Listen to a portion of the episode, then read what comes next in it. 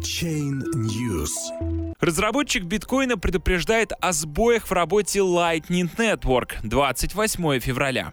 Питер Тот поделился своими впечатлениями о тестовой реализации системы мгновенных платежей в сети биткоин. Разработчик поставил под сомнение готовность Lightning Network для широкого использования.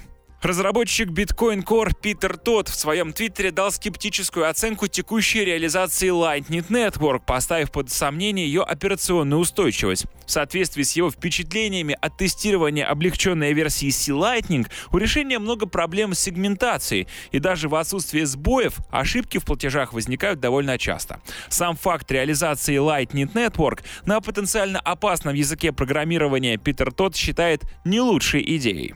Программист полагает, что протокол Lightning Network в его текущей реализации будет уязвим для DOS-атак, причем как на уровне P2P, так и на уровне блокчейна. Сосредоточить внимание на централизованных веерных платежных каналах было бы намного проще, утверждает Питер Тодд. С момента старта в начале года решение Lightning Network развивается довольно быстро и набирает популярность. В настоящий момент в сети активны 897 нот и 1475 платежных каналов.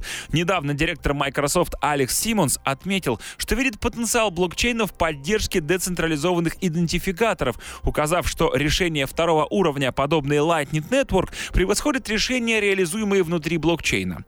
Однако ряд экспертов, помимо Питера Тода, сохраняют сомнения в отношении технической готовности решения. Ранее владелец домена bitcoin.org, известный под ником Кобра, в своем твиттер-блоге утверждал, что безответственно запускать платежи с ошибками, которые потенциально могут привести к потере денег пользователей.